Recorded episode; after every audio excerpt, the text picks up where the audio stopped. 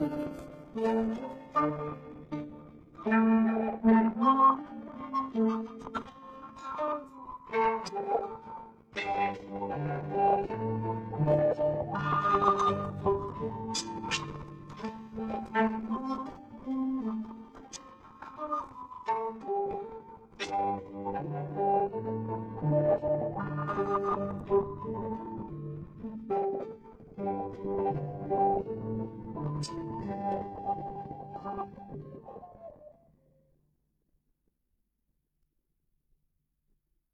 今天讲的题目是中华第一诗人屈原。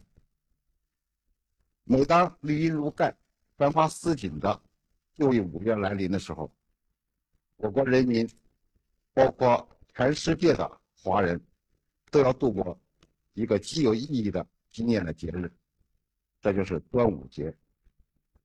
五月端午，也就是旧历的五月初五，在江南水乡有划龙舟。赛龙舟的活动，在全国南北都有用竹片、用苇叶来包粽子啊，来吃粽子的这种习惯。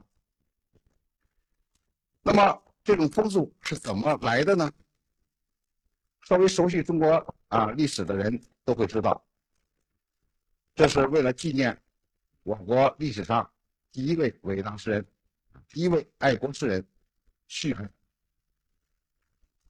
在公元前二百七十八年，伟大诗人屈原为了徐于自己的理想，为了表明自己至死不离开祖国的决心，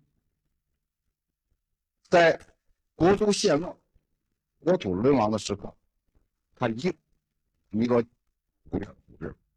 相传，当屈原投汨罗江。楚地的洞庭湖的渔民们听到消息以后呢，就急忙赶去营救。但是湖大船船小，就是湖面很大，而渔船呢又很小，就很难渡过这个宽阔的水面，因此呢营救就没有成功。这时候，众渔船们啊，只得停了下来。啊，渔民们在船上唱着《河游渡湖》的悲婉的歌声，而纷纷离去。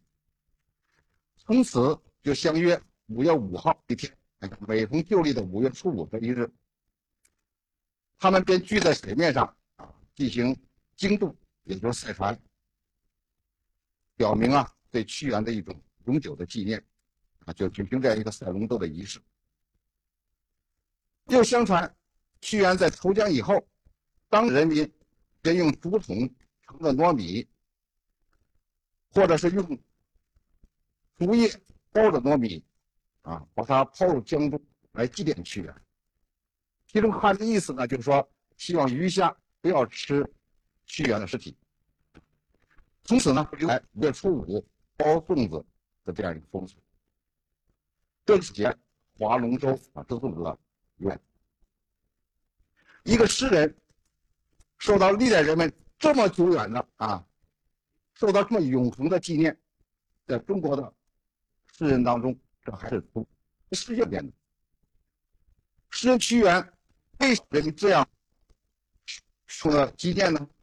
为什么受到这样深厚的同情和敬仰的热爱？这是因为他是一个驰骋的爱国者，是一个富有正义感、富有进步正理想的政治家和思想家。同时，也是我们中华民族历史上最早出现的一位伟大的诗人。下面，我们就介绍一下屈原的生平事迹。屈原，名平，战国时代楚国人，他大约生在公元前三百四十年左右。我国的历史从周。威烈王开始统一中国以前，前后将近二百年。这二百年间呢，号称一代。这个战国时代就是从公元前呢四百零三年到公元前二百二十一年这样一个历史阶段。那个时候，强大的诸侯国有齐、楚、燕、韩、赵、魏、秦，啊这样七个国家，他们之间呢互相攻伐，战乱不百。屈原所处的时代就是战国后期，诸侯各国争斗兼并是最为激烈的这样一个时代。当时七个国家，以秦国，秦国呢地处我国的西北，称姓楚国呢，则是当时版图最大、人口最多的一个国家。看，他们互相抗争，就是秦楚两国互相抗争，都有着统一中国的可能性。屈原生活的楚怀王时期，正是秦国。积极向外扩张，不断向南进犯，决心灭楚的时候，而这时候楚国呢被所把持，他们成了肯定儿子的国的命运与不顾。史书上曾经记载当时楚国的情况，说当时是怎么一个情况呢？说楚国啊，当时群臣相堕以功，献欲用事，良臣持书。百姓心离，城池不休。是说当时的楚国朝廷是十分的昏暗，啊，非常的群臣呢只知道争功邀宠，互相倾轧，以至于贤臣遭受到制度国王的空虚。屈原呢是一位国威强制、名于治乱的啊政治家，他出于对祖国的热爱。为了祖国的前途，而拿出了对朝政呢，企图进行革新啊，进行改革。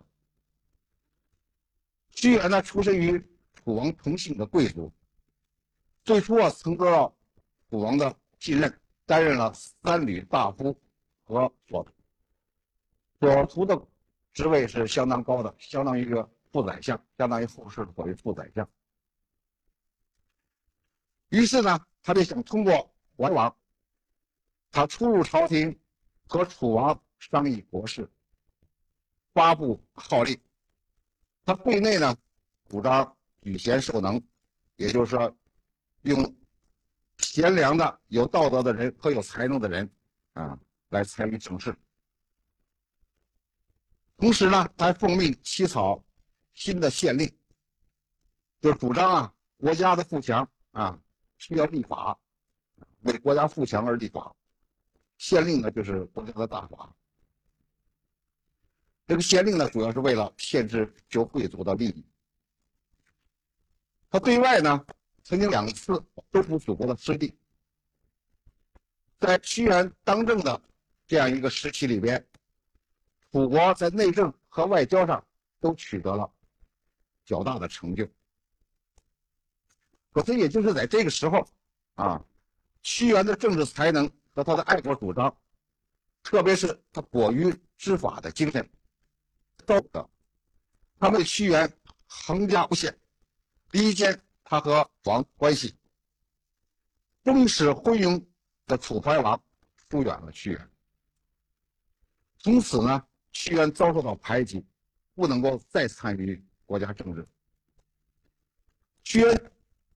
去官以后，就是离开朝廷以后，我的政治呢，就完全被一般腐朽的旧贵族所把持了。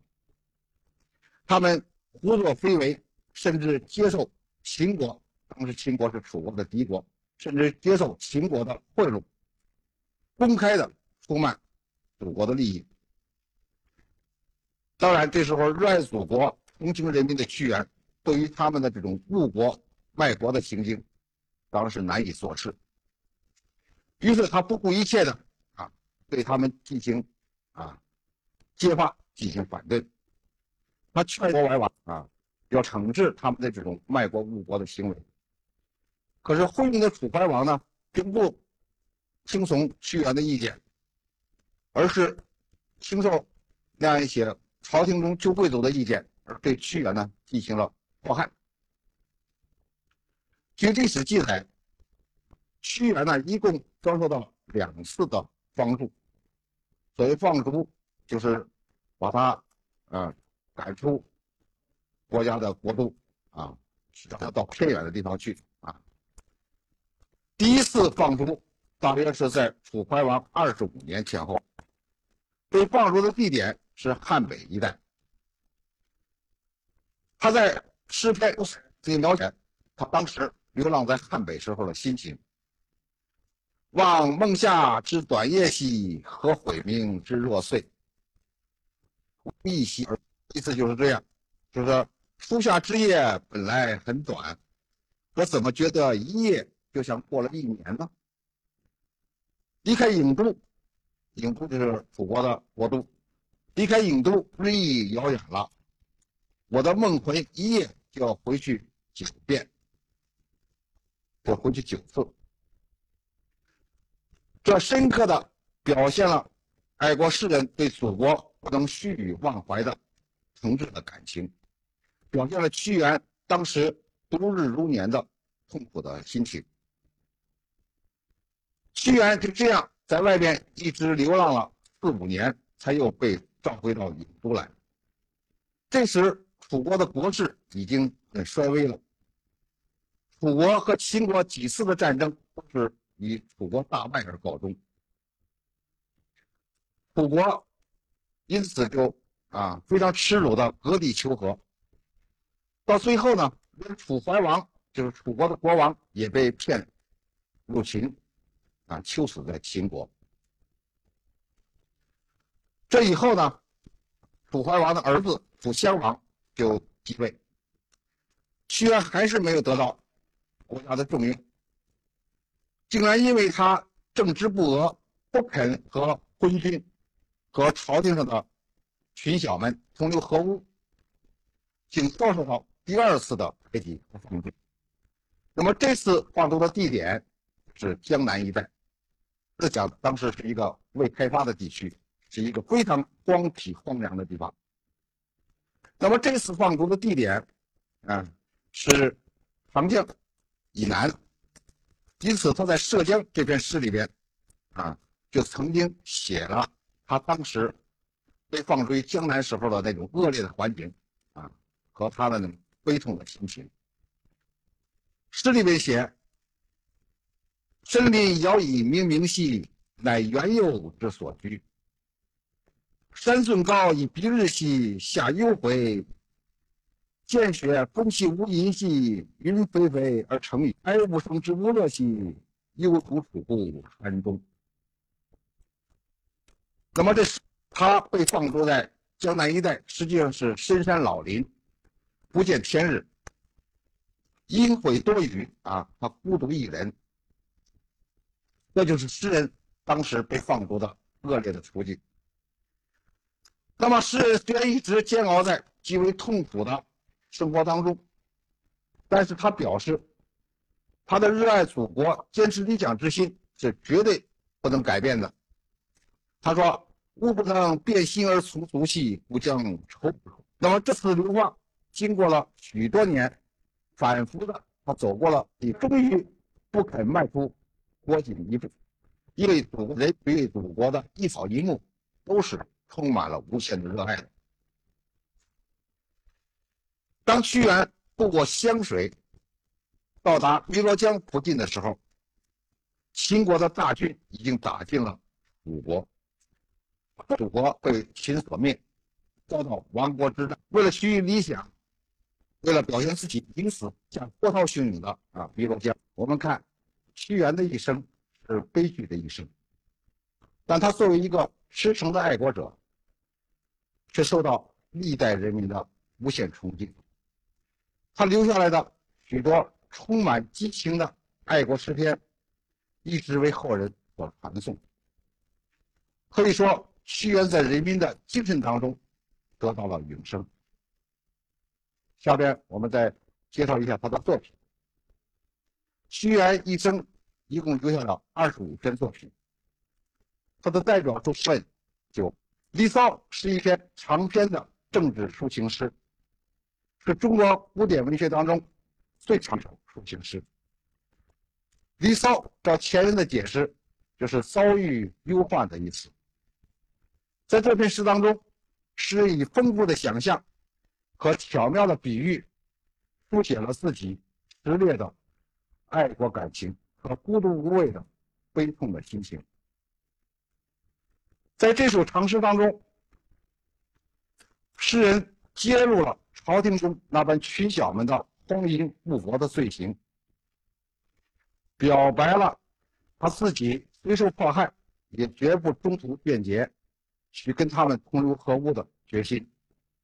诗中说：“此其犹未悔。”是说他为了坚持自己的操守，即使是，特别是指出他这样做并不是为了统治多见。所以经常泪流满面，并不是为了想到了自己，而是想到人民也在受苦受难。在诗的后半部分，诗人编织了许多神话传说的材料，做了上天下地、跨水登山的超现实的描写。他说：“路漫漫修远兮，吾将上下而求索。”他写他将要离国远游。可是诗的最后，写他将要离开国土的时候，啊，他说他的心沉重起来，他的马也不肯往前再走了，啊，因此呢，只有再回到故国。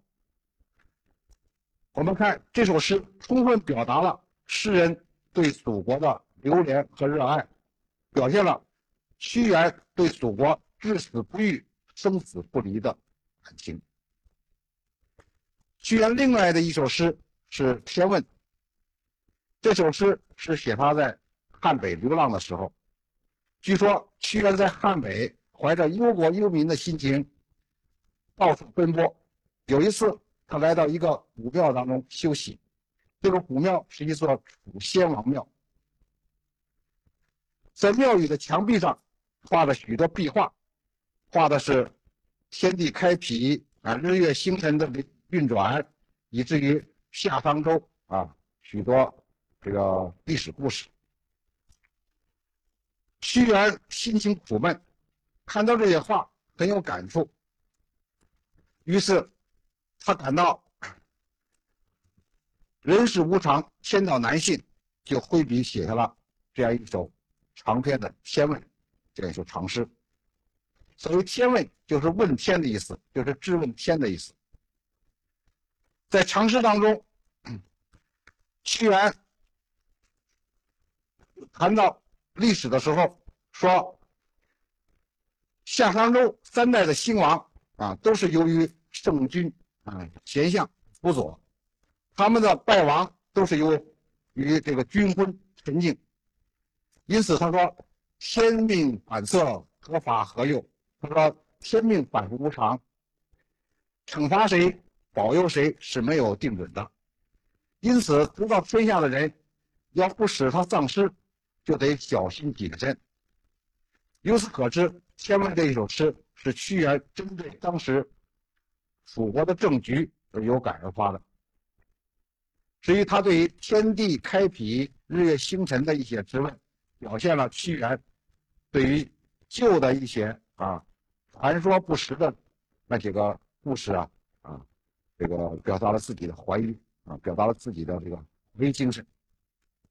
天问呢，一共是三百五十多句，通篇都用问句组成，想象奇特，情绪激昂，在中国文学史上别具一格，表现了诗人极富创造力。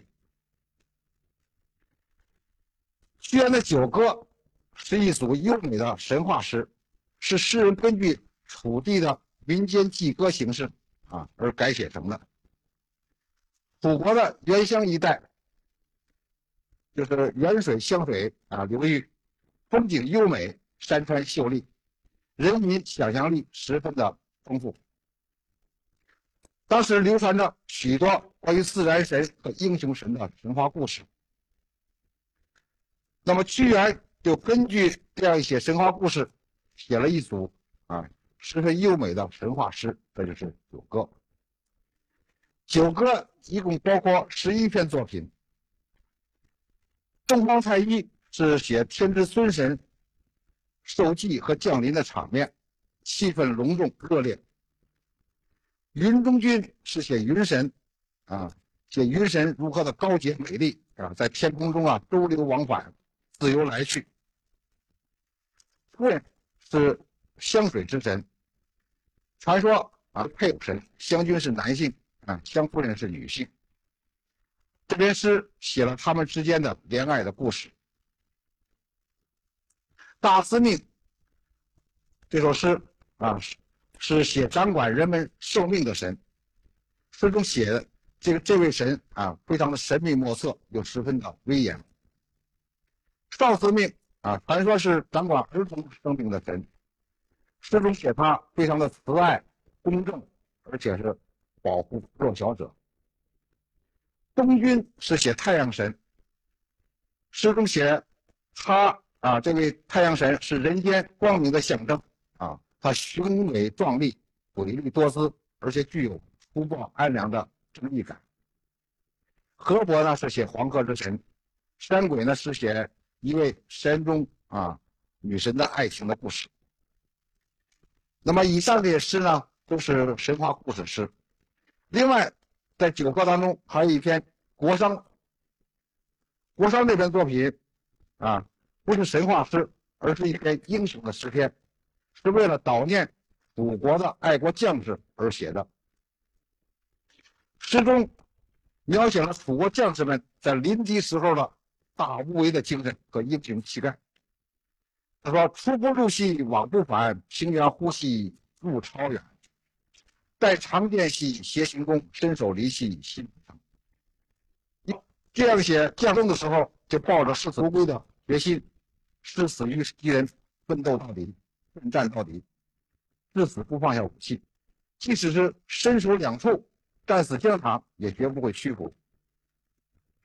最后，诗人歌颂这些为国捐躯的将士们说：“或以水礼，就说烈士的英灵将永远长存，成为鬼神中的雄杰。”诗中充满了爱国主义和英雄主义的精神。屈原的作品具有浓厚的地方色彩，是产生在我国南方的楚文化的代表。楚人地处江淮流域，幅广物丰，人口众多，并创造了极为光辉灿烂的、独具特色的楚文化。从大量出土的文物看，楚国的工艺品是十分精美。近年来陆续出土的物品、竹木漆器、青铜器，无论是从上看还是从图案上，都有一高水平。楚国的音乐也很发达。七十年代，在随县发现了一套震惊中外的大型乐器编钟。据测试，这套编钟音色优美，音调准确，可以演奏现代中外的乐曲。另外，在绘画方面，发现了楚国的人物龙凤国画。这幅画线条优美。用笔传神，而且极富于浪漫主义气质。高度发展的楚文化，正是孕育着诗人屈原他创造的丰厚的文化土壤。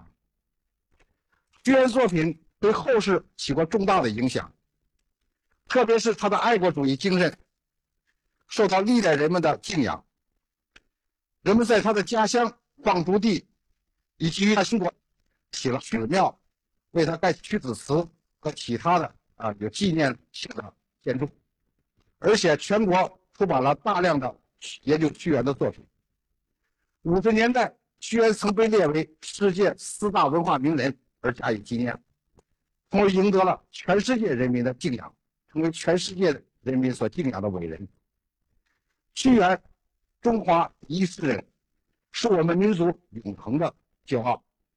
关于屈原，我们就介绍到这里，再见。